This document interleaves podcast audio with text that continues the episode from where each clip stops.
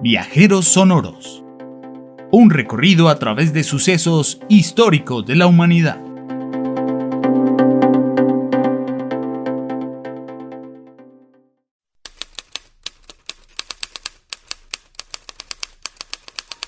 Vamos a escuchar acerca de la vida del escritor argentino Jorge Luis Borges explorando tres de sus cuentos.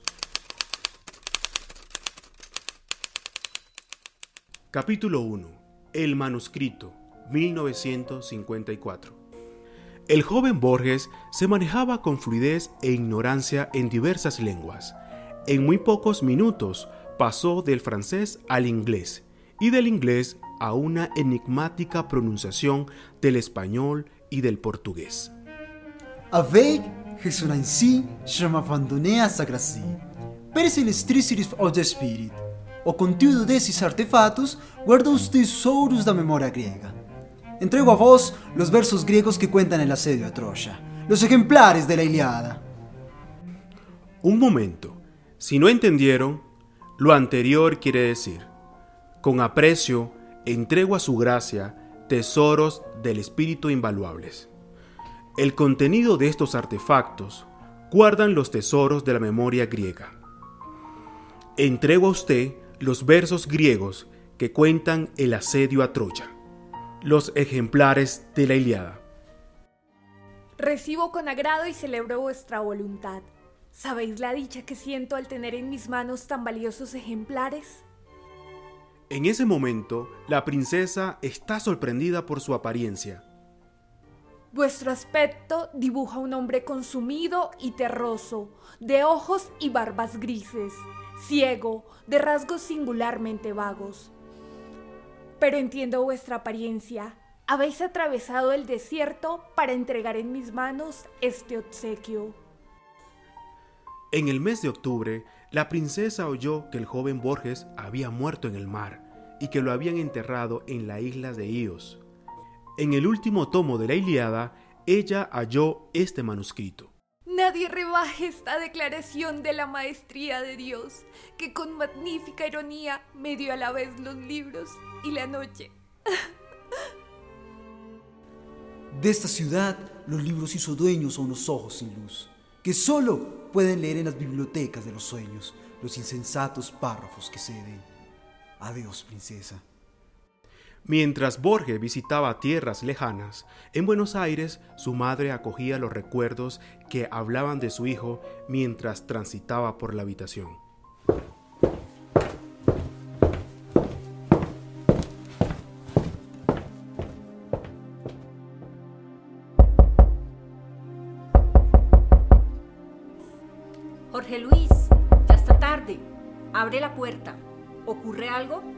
Mamá, seguí, está abierto, che.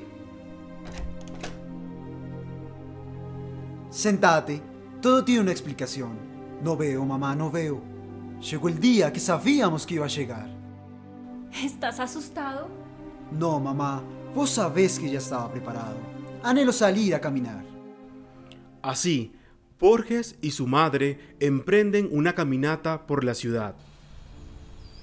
Hijo, de ahora en adelante yo seré tu bastón. Gracias, mamá. En nuestra familia los ojos nos han sido esquivos. La noche nos ha llegado muy temprano para quedarse. Para Borges, el mundo es una arquitectura infinita. Abundan los corredores sin salida, ventanas inalcanzables y puertas que abren celdas.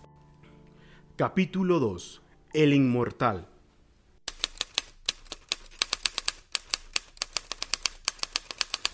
Se acerca un jinete rendido y lleno de sangre, que viene del oriente, con una voz insaciable le pregunta.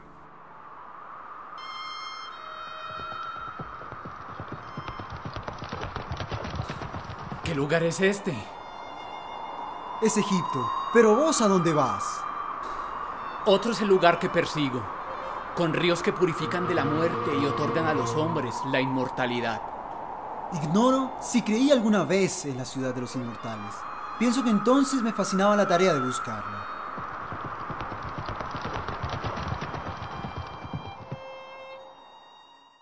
El joven Borges asume la riesgosa tarea de emprender la búsqueda de un lugar que solo existe en el relato de un moribundo. Arrojado en el desierto, Borges siente un doloroso latido. Junto a él corre un débil arroyo, impuro, entorpecido por arena y escombros, en el que sumerge su rostro, golpeado por el viento y la arena. A su alrededor solo hay mezquinos pozos de poca hondura. De estos surgen hombres de piel gris, de barba descuidada y desnudos. Pertenecen a la estirpe bestial de los trogloditas. No me sorprende que no hablen ni devoren serpientes. En vano les he rogado que me dieran muerte. Ser inmortal no es importante, menos para el hombre. ¿Para los animales existe la muerte? Lo divino, lo terrible, lo incomprensible es saberse inmortal. Sin la muerte no interesaba el propio destino.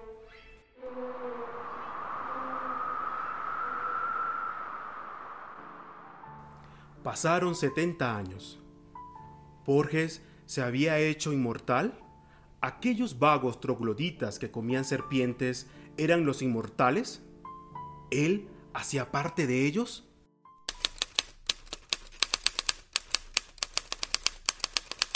Capítulo 3. El otro Borges. 1914-1969.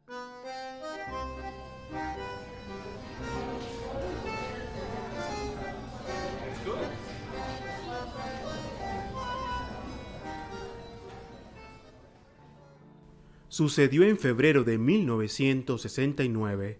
Jorge Luis Borges había dormido bien, nada le preocupaba. Un joven se sienta a su lado. Borges de golpe experimenta un déjà vu. Quería estar solo, pero no se levantó, para no ser grosero. ¿Pero qué te pasa? ¿Cómo me traes un café con sal? ¿Quién sos vos? Escuché su voz y me pareció familiar. La reconocí con Vos sos argentino. Lo soy. Vivo en Ginebra desde 1914. ¿Vivís en el 17 de Malaknou, frente a la iglesia rusa? Sí, allí vivo. Siendo así, vos te llamás Jorge Luis Borges. De esta manera, el destino había conspirado, puso a los dos Borges en el mismo lugar. Sí, yo soy Jorge Luis Borges. Yo también soy Jorge Luis Borges. No, yo soy Jorge Luis Borges. Lo raro es que nos parecemos, pero vos sos mucho mayor y con pelo blanco. ¿Qué sé yo? En este instante, dudas envolvieron los pensamientos del joven Borges. ¿Vos no querés saber algo de mi pasado o el porvenir que te espera, Che? Asintió sin palabras. Bueno, pues te diré que serán muchos los libros que vos escribirás. No tengo la cuenta ahora. Serás profesor como el viejo. En cuanto a la historia, hubo otra guerra que Francia, Inglaterra y América libraron contra un dictador alemán. Ahora las cosas no andan bien. Los rusos se están apoderando del planeta. Mm, notó que no le prestaba atención. Le propongo que nos encontremos mañana. Sí, aquí estaré. El joven asintió al instante y sin mirar la hora dijo que tenía afán. Borges no quería dejarlo ir sin contarle que... Cuando vos tengas mi edad, habrás perdido la vista por completo. No te asustes, la seguirás graduar. No es tan grave. Es como un largo atardecer de verano. Recuerdo cuando mamá fue mi bastón. Cuida de ella, che.